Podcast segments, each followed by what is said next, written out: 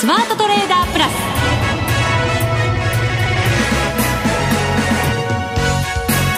全国のリスナーの皆さんこんにちは。内田まさです。ここからの時間はザ・スマートトレーダープラスをお送りしていきます。まずはこの方にご登場いただきましょう。国際テクニカルアナリスト福永博之さんです。こんにちは。よろしくお願いします。よろしくお願いします、はいそして今週はこの方もスタジオに来てくれました。花子ちゃんです。はいお久しぶりです。よろしくお願いします。よろしくお願いいたします。花子ちゃんが前回来てくれた時からはい。今を比べるとドル円は一体動いているんでしょうか、どうなんでしょうかっていう感じのね、相場が続いてますけど。ドル円特に変わらないですね。ねずっとレンジ内ですよ。抜けるかなと思いきや、はい、抜けない。抜けない下に行くかなと思いきや行かない。うん。難しい、ね、トレーダー泣かせ、ね、ドル円だけを見てるとですけどね。本当そうですね、えー、あのまあただどうでしょうかね。あのまあ、方向感つかみづらいというのはあるんでしょうけども、はい、ただそのドル円の通貨ペアだけ見てるとそうなんですけどね、うん、他の通貨ペア見てるとそれなりに動いてるものもありますから、うん、まあ、そういう意味ではやっぱりあの通貨ペアいろいろ見ておく必要があるかなっていうふうな感じをしますね。こういう時こそね。そうですね、はい、やっぱり強いものあと利益が取りやすいものを選んでトレードしないといけない相場ですよね。そうですね。まあ、うん、あの通貨ペアによってはねそれぞれ人によってはやっぱあの得意不得意があるので、うん、まあ、そのあたりあの、まあ、あえて不得意なところにこう踏み込む必要はないとは思うんですけど、うん、まあ、ただねあのどういう動きをしているかぐらいは最低でも見ておいてでやっぱりドル円が動かなくなった時にどこに行けばいいのかっていうのをね、うん、あらかじめやっぱりイメージを持っておくってことは重要だと思いますけどね。はい、花子ちゃん今、はい、強い通貨といえば？強い通貨、うん、弱いのがユーロでユーロ。強いのは利上げがあったニュージーとかあとポンドも利上げ期待で強いてきてますけどね、ね、確かにニュージーとポンドが際立ってますよね、はい、そうですね。ユーロのあと弱さと、はい、3つですかね。そうなんですよねであとまあ例えば有事っていうことになると、うん、やっぱりスイスフランが買われたりすることもあるのであのまあ今お話あったようにですねやっぱりあの金利せあの金融政策をもとにあのニュージーランドドルだとかそれからポンドがまあ期待で買われてるっていう状況を考えるとまあ、今回の FOMC はまあその通りだったということでですね、なかなかやっぱりちょっと動きづらい展開っていうその金融政策から見てもそうかなっていう感じですよね。はい、そうですね。さあここからはどんなことがポイントになってくるのかこの後のコーナーで伺っていきたいと思います、はい、それでは番組進めていきましょう。この番組を盛り上げていただくのはリスナーの皆様ですプラスになるトレーダーになるために必要なテクニック心構えなどを今日も身につけましょう最後まで番組にお付き合いくださいこの番組はマネックス証券の提供でお送りします。スマートトレーダー計画、よーい、ドンザ・スマートトレーダー計画、用意ドン。このコーナーでは今日のマーケットについて福永さんに解説していただきます。まずは強かった日経平均、245円36銭高、15,361円16銭。1.6%の上昇となりました。トピックスも率を見ると同じぐらいですかね。はい、プラス19.89ポイント、1269.04ポイントで終わっています。強かったですね。ね、本当強かったですね。えー、まあ、あの、寄り付きから強かったんですけども、まあ、その状況で、まず売買高が膨らんだっていうのがありますね。はい。で、そしてさらに、まあ、一時、さらに上げ幅を広げる場面がありまして、うん、えー、日経金株価今日の終値で見るとですね、一応、まあ、えー、半値戻しからさらにこう上を目指すような展開になってきたっていうところになりますね。うん、で、あと、あの、日経金株価の、まあ、戻しの、えー、目処ということになると、一応61.8%戻しというのがあるんですね。はい。これが、あの、昨年末の高値から、まあ、これ取引時間べ、あの、中の高値になりますけども、えー、4月11日の安値まで。うん、まあ、この値幅の61.8%戻しが15,390円1銭。ほー。はい。あとちょっとのところまで来ましたね。そうですね。あと30円ぐらい。はい。うん、そして、あとトピックスなんですけどね、こちらも、はい、あの、半値戻し61.8%戻しをすでに達成していて、えええー、まあこれまでもあのトピックスの方が強いという話をしてましたけども、実際にあともうちょっと76.4%っていうのも、これもあの、フィボナッチでいうところの戻しの水準なんですね。はい。目処になるところなんですが、はい。まあこれが1264.05ということで、うん、えー、もうあとちょっとっていう感じでしょうかね。そうですね。はい。そこまで戻ってきたら、一旦どうなんですか？利確とかも出やすい水準ではあるとは思うんですけれど、そのまままたクイッと上がってくれるのかどうなのか。あの、要はですね、やっぱりあの、価格を保てるかどうかでしょうね。はい。で、今、あの、今日の段階で見ると、例えば、あの、騰落レシオだとか、うん、まあ、あの、要は、えー、これ、あの、値上がりの銘柄数を値下がり銘柄数で割るっていうやつですけどね。はい、で、これ、あの、25日移動平均線になってるんですけども、ええ、これが143.91まで今日上がってるんですよ。東証一部。はい。で、これが昨年の5月の13日以来。へえ。昨年5月の23日は株価が高値をつけ、それで反落した日ですよ。そうですよね。そうです。あの、はい、髭で高値つけて、そうです、そうです、そうです。バーナンキさんの発言かなんかで、こう、世界が揺らされた、あの魔の日ですよ。そうそう、テーパリングのね、はい、話でですね。で、そこ以来の、まあ、1年1ヶ月ぶりの高水準になっているというのが一つ。で、あともう一つはですね、あの、売買高先ほどもちらっとお話しましたけど、うん、あの、先物オプションの生産日ですね、えー、メジャー S q を除きますと、これは3月24日の2兆6814億円以来のおよそ3ヶ月ぶりの高水準と。うん、これやっぱり投資意欲っていうものが、こう徐々に徐々に高まってきて、ドンとこう、はい。爆発したような感じですかね。すいません。ちょっと例えが変でしたか？なんか自分でも言ってたねって。なんか実は、花子さんも笑ってますけど、あのやっぱり、あの言葉を勢いで しかも今、身振り手振りがありましたからね。すごく臨場感があります。臨場感ね。そばにいると臨場感伝わってくる。思わず笑っちゃいましたね。真面目な話してたのに。いやいや、いいんです、いいです。ドンっていうのがなんか良かったですね。そうですか。ラジオの前の皆さんには伝わったでしょうか。どうかな。伝わってるといいですけどね。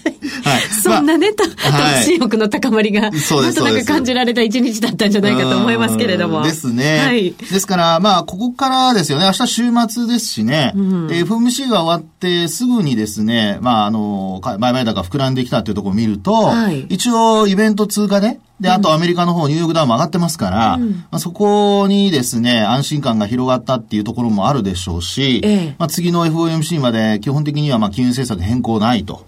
で、あと、あの、すぐに利上げをするような、そういう話は一切出ませんでしたからね。はい。えー、まあそういうところからすると、やはり株式市場はちょっと強気に傾いてきているというところだと思うんですけども。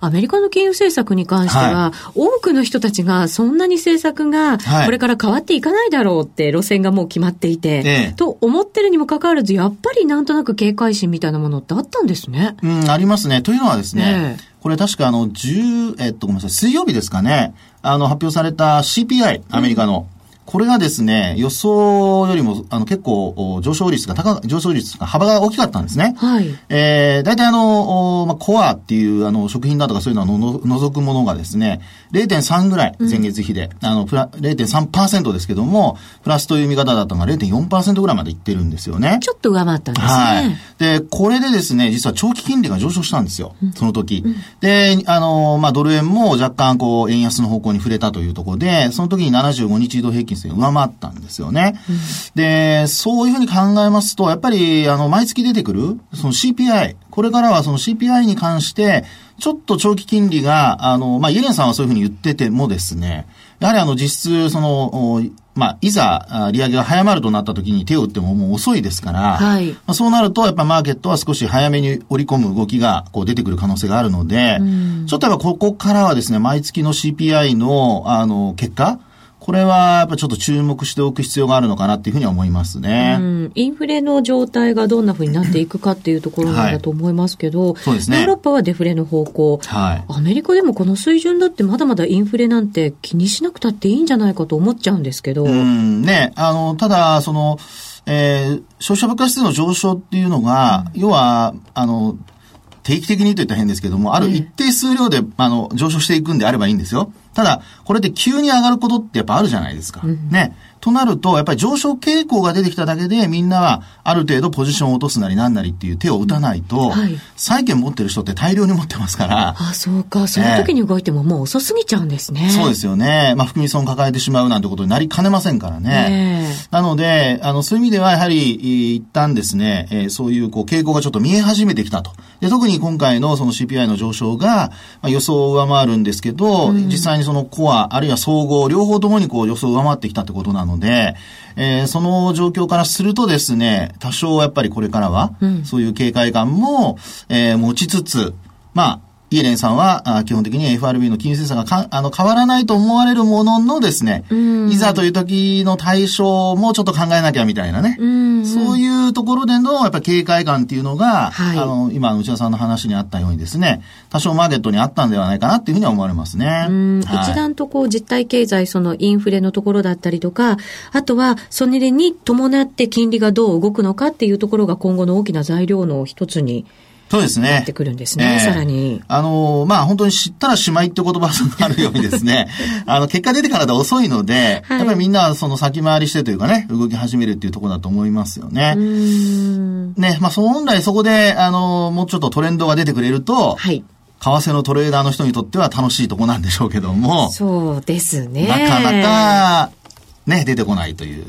特にドルに関してはって感じですよね。ドル円ね。ドル円が今101円80銭ぐらい。ユーロ円が138円60銭から62銭。えー、あんまり大きな動きは今日のところないですかね。そうですね。まあ、ドル円はあんまり動いてない。はい。うん。で、あとですね、やっぱりあの、ドル円で言うと、はい、あの、まあ、ちょっとその FOMC が終わって、えー、警戒感から、あの、円をこう、買い戻してった、あ、ごめんなさい、あの、売ってた人たちね。はい。えー、これまで買ったところを、あの、売って、まあ、利確してたとか、あるいはショートしてた人が、こう、買い戻すなとか、まあ、そういう動きは、こう、ちょっと出てるかとは思うんですけども、まあ、そこからするとですね、やっぱり当面、やっぱり、あの、えっ、ー、と、ドル円でも不死になるところは結構あるんですよね。はい。で、あと、まあ、直近で言うとですね、6月12日につけた、あの、安値になりますけども、はい、101円の602、101円の602。はい。はい、まあ、102円割れにね、今なってきてますからね。うんうんうん、それからあと、さらに円高が進むようですと、101円の500がありますね。あとこれが5月の30、それから5月の29日、うんうん、その前には101円の426っていうのもあるんですね。はい。で、ただまあ、あの、そこまでもし割り込むようなことになると、うん、今度は200日移動平均線に接近してくる可能性があるので、またそうなんですね。えー、200日一時期すごく注目されてましたもんね。ね、前回も結構そこまで足して、えー、あの戻したって感じですけどもね。うん、ですからそこまで行くともう200日線をなんとかキープできるかというところがですね、ポイントになってくると思いますね。ちょっと下方向に注意が必要なんですかね。今のご指摘の数値を見ると。そうですね。というのは、あの、75日線に押し返されて終わってしまっているので、えー、まあ FOMC 終わって、円安に触れてればよかったんですが、ちょっと円高の方向に触れてますんでね。うん、ですから、まあ、そういったところをちょっと、夕方も取引、日中取引、まあ、あの、株の取引ですね。終わってから101円の70銭台にこう入ったりする場面ありましたから、はい、ちょっと警戒はしておいた方がいいでしょうね。うで、さらにあとユーロなんですけど、はい、えー、ここもですね、えー、今ちょっと一旦、えっ、ー、と、円高に触れた後に、ユーロはちょっと戻してる状況なんですよね。少し戻してますね。はい、まあ、ただでも激しく戻すっていうよりは、じわじわ。そうそうそう。じわじわ。じわですよね。ちょっと戻り鈍いかなって感じもしますけど。えー、で、あの、先ほどお話したドル円は200日移動平均線はこれサポートなんですけど、はい、あの、ユーロ円に関してはこれ今、上にありまして抵抗なんですよ。抵抗線。なるほど。で、200日移動平均線の値が138円の822。まあ、これはあのね、あの、日々変わりますので、皆さん、あの、ご自身で、先ほど言った値は、あの、移動平均線に関してはご確認、ご確認いただきたいんですけど、はい。あと、それから25日線。うん。これも上から下に落ちてきてまして、これが138円の85銭。うん。というところですよね。まあ、デッドクロスしそうなところにあるんですけどね。はい。これが戻しが本当の戻しになるのか、あるいは押し返されてもう一回下に行くのか、はい。まあちょっとね、あの、ユーロを絡めた通貨ペアを考えている人は、このあたりをちょっと注目する必要があるのかなというふうには思いますね。そうですね。はい。花子ちゃんもユーロには注目してるんじゃないかと思いますけど。はい、はい、ユーロドルですごく負けています。なので、これからまた仕切り直して頑張ります。そう負けてるとこまでは聞いてなかったんですけどね。はっきり言ってくれました。苦戦してます。竹を、竹を割ったような性格なんですけど。気持ちよく負けてくれてるみたいなので。いやいやいやいや後ほどその分析、はい、ね、はい、トレードなどはご報告いただきたいと思います。以上、スマートトレーダー計画、用意ドンでした。さてさて、ここで CM を1本入れようと思いましたが、ちょっとうまく機能しなかったようですね。はい。えこの後では、花子ちゃんのトレードを教えていただこうと思います。ザ・スマートトレーダープラス今週のハイライトです。ここからは、花子のテクニカル分析実践編パチパチパチパチ。今、新たなコーナーが生まれました、ここで。いいんですか？こんな、すいません、ありがとうございます。いやいや、もう最高じゃないですか。ねねそうです。いつの間にか。いやいや、いつの間にかっていうか、本当ね、聞いてる人も、もう、花子ちゃん早く出てこいよって、いやいやいや 思ってたと思いますけどもね。はい。はい、すいません。さっき、ユーロで負けてると、ユーロドルで負けてると、はっきり、花子ちゃんが報告をしてくれましたが、はい、花子ちゃんもテクニカル大好きじゃないですか。はい、チャート大好きです。はい。なので、花子ちゃんがどんな風なテクニカル分析をしてるのか、はい、今日はちょっと教えていただきながら、うん、また福永さんに、ビシッとバシッと分析をしていただこうかなと思います。僕、あの、女性に対してあんまり言いたくないんですけど。いやいやいや、そんなことないじゃないですか。そうですよね。表面的にはね。格は二人ともね、まあ男性に近いか遠いかわかりませんけど。だからビシッと切るんだ。いやいやいや、そんなことありませんよ。そうですか。ね、言葉は柔らかいんですけどね。はい。じゃあ、まず花子ちゃん。はい。ユーロドルの分析から、テク、花子流ですよ。花子流テクニカル分析。負けてるって言ったのに、なんか申し訳ないんですけれども。いえいえ。でもあの、私は、はい。えっ、ー、と、最初は本当いろんなものを見てたんですけど、テクうん、テクニカルインディケーターを。今はほぼ移動平均線とあとフィボナッチをたまに使ったりしてるぐらいでかなりシンプルになりました、うん、シンプル、はい、でもこれはすごくいいことですよね。いっぱいあのトレーダーの方々にも来てもらいましたけど、はい、皆さんシンプルにやられてることがねね、分かりましたし、まあ、本当にあの慣れてらっしゃるというかねあの究極にこう仕事でされてた方とかってテクニカルも見ないで価格だけ見てるって方もね、いらっしゃいましたもんね、まだその領域には達していないまあ、仕事がありますから、他にもね。大丈夫ですよ。はい。はい、ちなみに、移動平均線は、は単純移動平均線で、はい。えっ、と、20、50、100っていうパラメーターを使ってます。50、100。はい。はい。で、見る時間足なんですが、うん、日足はもちろんチェックして、うん、えっ、ー、と、4時間足、うん、1時間足、うん、で、メインでエントリーの時に見てるのが15分足です。これがね、面白いように私とぴったりな んです。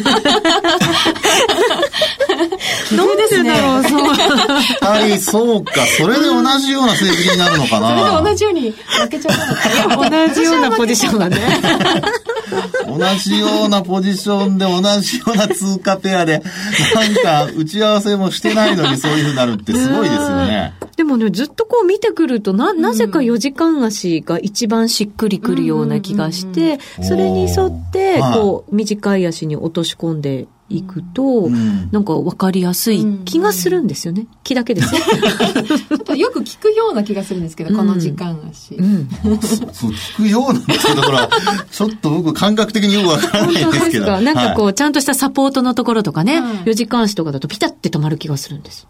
それ、本当に。時間でも止まりますよね。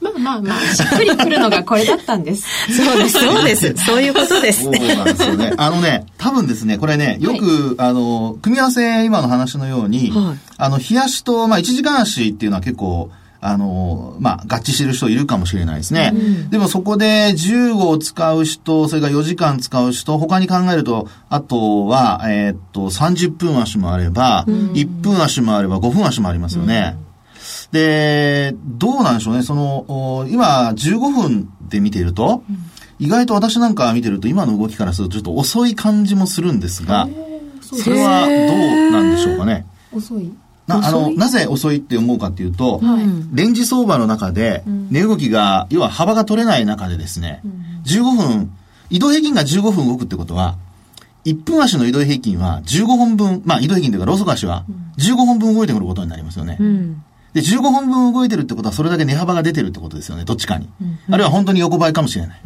で、そう考えると、エントリーのタイミングっていうのはすごく重要だと考えれば、早くエントリーしないと、利幅も取れないし、降りる時のタイミングも難しくなっちゃうのではないかなというふうに考えちゃうんですけどね。へでもね、1分とか5分とかって騙しもすごい多い気がして。目まぐるしいですよ、ね、そう。まあ、1分だけ見てるとそうかもしれませんね。うん、えー、で、あの、エントリーのタイミングっていうのは、要は、あの、15分が同じように動くんだとしても、あ同じように動くっていうのは、あの、まあ、15分足でこう、見てたとして、で、あの、早い時間から、上昇トレンドになるとするとなっていくわけですよ。うん、ね ?1 分、1分足が上昇トレンドにならないのに、15分足が上昇トレンドになるってことはありえないですよね。はい。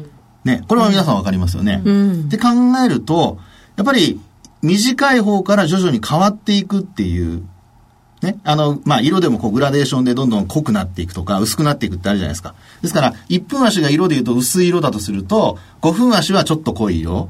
で、10分足はさらに濃い色。うん、15分足はもっと濃い色っていうふうに、僕なんかはそういうふうにこう、色分けでこう考えると、グラデーションのように徐々に徐々にトレンドが変わっていくっていう、そういう、その、まあ、えー、なんでしょうかね、移り変わりというのを、移動平均線で見るようにはしてるんですよね。ですから、あの、4時間を、まあ、見るときには、あの、結構もうだいぶ時間が経ってから、1時間足が上昇トレンドになってから4時間足が上昇トレンドになるとなると、4時間後に上昇トレンドになってるってことになりますよね。それも、あの、エントリーのことを考えると、意外とちょっとまあどういうトレードにするかにもよるんですけど、遅れちゃう感じがするんですよね。うん。でも、エントリーは4時間ではなく、はいはい、まあ、15分とかでやるんですけど、そのなんか指値とか入れておいたりとかするのは4時間ぐらいがちょうどいいなっていう感覚が実は。あの、だからこれはですね、多分二人とも、あの、要するにトレードスタイルは多分似てるからでしょうね。で、あの、どれが間違いとかいいとかっていうわけではなくて、自分に合ってるトレードをその時間に合わせることは重要なんですけど、あの、まあ、これまでの二人の成績を見る限り、もし4時間で入れていたんだとすると、ちょっとですね、合ってないような気がするんですよね。内田さんが特にその儲けた時のあのタイミングを考えると、全部大きな流れは冷やしで見て、それで冷やしで多分指し値をしてた時が一番実はなんか儲かってたような気がするんですよね。はい、あのイメージからすると。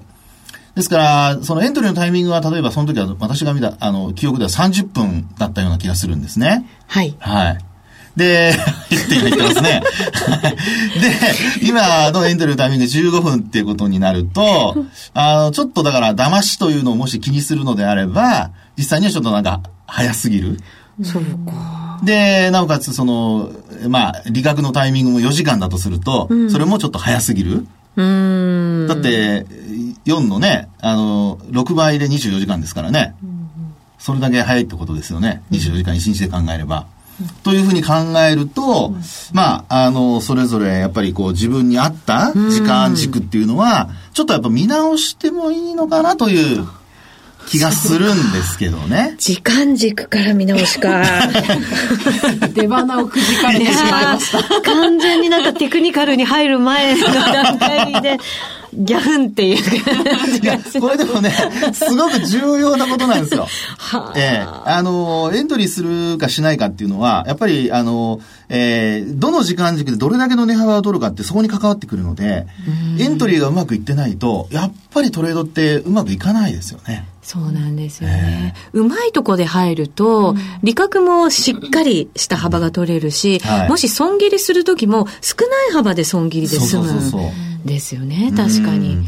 ですから二人ともね、今の組み合わせがしっくりきていて、成績が うまくいってないとなると、これはね、有識問題なんですよ。だから正直言うと。ちょっと言い訳をするとですね。言い訳、はいはい、どうぞどうぞ。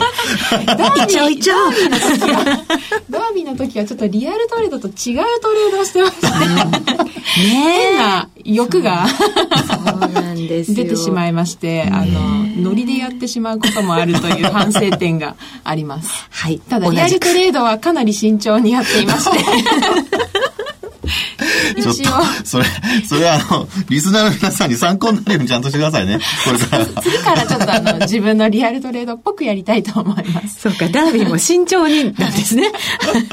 それでですね、私の、はい、テクニカルの使い方なんですが、はい、はい、基本的に冷やし4時間1時間は流れを見るっていう目的で見ていて、うん、で、エントリーは15分なんですけど、この3本の移動平均線の基本的には位置、と傾き、うん、とそのローソク足が移動平均線と比べてどこにあるかっていうのを見てるんですよ。うん、一番単純なのが、すべてのその日足4時間1時間の足で、うん、えー、ローソク足が3本の移動平均線よりも下だったらショート目線、上だったらロング目線っていう非常にシンプルな見方をしています。うん、シンプルだけど、とってもわかりやすくて、とってもなんか安全な感じがしちゃいますよね。そう聞くと。そうですね。うん、あの、特に為替は、あの、もう皆さんご存知のようにトレンド出やすいので、うん、まあそういう意味では今の話のようにですね、あの、すべての移動平均線が、まあ、向きで言うと下向いてて、うん、なおかつ位置で言うと、ロソク足が下にあるんであれば、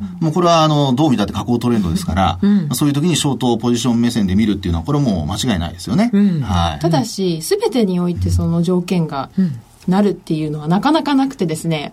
まあ、あると言えば。すべての、すべての時間軸でね。そうですね。なので、まあ、冷やしはちょっと例外的に見たりとかして、えっ、と、基本的には4時間、1時間、15分で見ていて、で、エントリーするときは、直近の高値、安値のブレイクで入ってるんですよ。うん、その移動平均線よりも例えば下にあって、ショート目線だったら、直近の安値を抜けたところで入るっていう、最初は単純にやってたので、結構騙しに合いやすかったので、その後細かくルールを作って、例えば東京時間のブレイクはだめ騙しが多いから、欧州以降のブレイクにするとか、あとは、うん、あとマクリも見ているので、うんとそれもそのショートサインが出てる時しかエントリーしないとか、うん、結構細々とルールを作っていったらなかなかエントリーできなくなっちゃって、ねタイミングが難しそう本当にエントリーの。そうですね、でもうまくいく時は結構うまくいってで利幅はだいたい50から60ピップス損切りは10から20ピップスにしてます、うん。うんすごいなんか、とっても優等生的な、素敵な。あの、そうですね。まあ、あの、今の話の中で一番やっぱりみな、皆さんというか、リスナーの方に参考になるのは、やっぱり利益幅と、あの、損失の幅と比較したときに、必ず損失の方を小さくする。そうですね。半分以下ぐらいですもんね。そうそうそうそう。これはやっぱり皆さん見習わないと、同じ幅、今回理由、あの、余裕があるから、あの、ね、マイナスになっても大丈夫ってやっちゃうと、はい、全部吐き出しちゃうこと、可能性もあるんでね。これはあの、ぜひ見習った方がいいと思いますよね。そうですね。はい、でも本当になんか、ダービーでは見られない慎重さが。全然違うことやってます、ダービーで。